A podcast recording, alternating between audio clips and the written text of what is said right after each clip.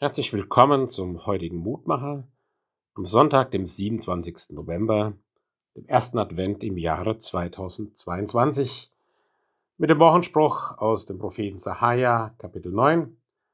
Siehe, dein König kommt zu dir, ein Gerechter und ein Helfer.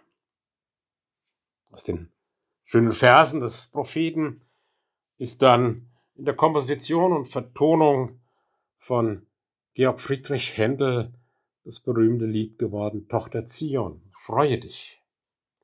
Ja, der Adventszeit als eine Zeit der Vorfreude.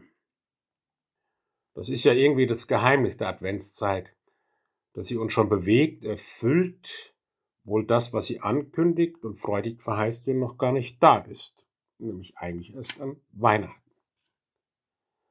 Aber es ist so, wer das Schönste in der Zukunft noch vor sich weiß, der kann das Schöne schon gegenwärtig zuversichtlich genießen. Wer vertrauensvoll auf das Wesentliche hinlebt, dem kann es helfen, das Unwesentliche davon zu trennen oder es viel gelassener zu ertragen. In der Gestalt der Vorfreude, der freudigen, hoffnungsvollen Erwartung ist das Kommende schon da, bevor es eintrifft.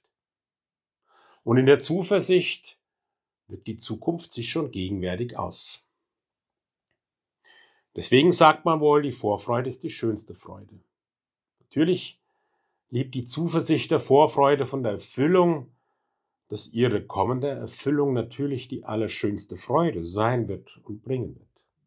Darum freu dich und sei fröhlich, du Tochter Zion. Denn siehe, ich komme und will bei dir wohnen, so spricht der Herr. So bitten wir dich, lieber Herr, dass du uns das auch in dieser Adventszeit erfahren, in dieser dunklen Jahreszeit, dass du da bist, dass du dein Licht leuchten lässt. Manchmal ist es nur ein kleines und zaghaftes Licht in einer dunklen Welt, aber ein Licht, das durchleuchtet, das Hoffnung weckt. Segne auch diese Zeit und lass mich ein Licht für andere sein. Amen. Es grüßt dir aus Bicken, ihr Roland Friedrich, Pfarrer.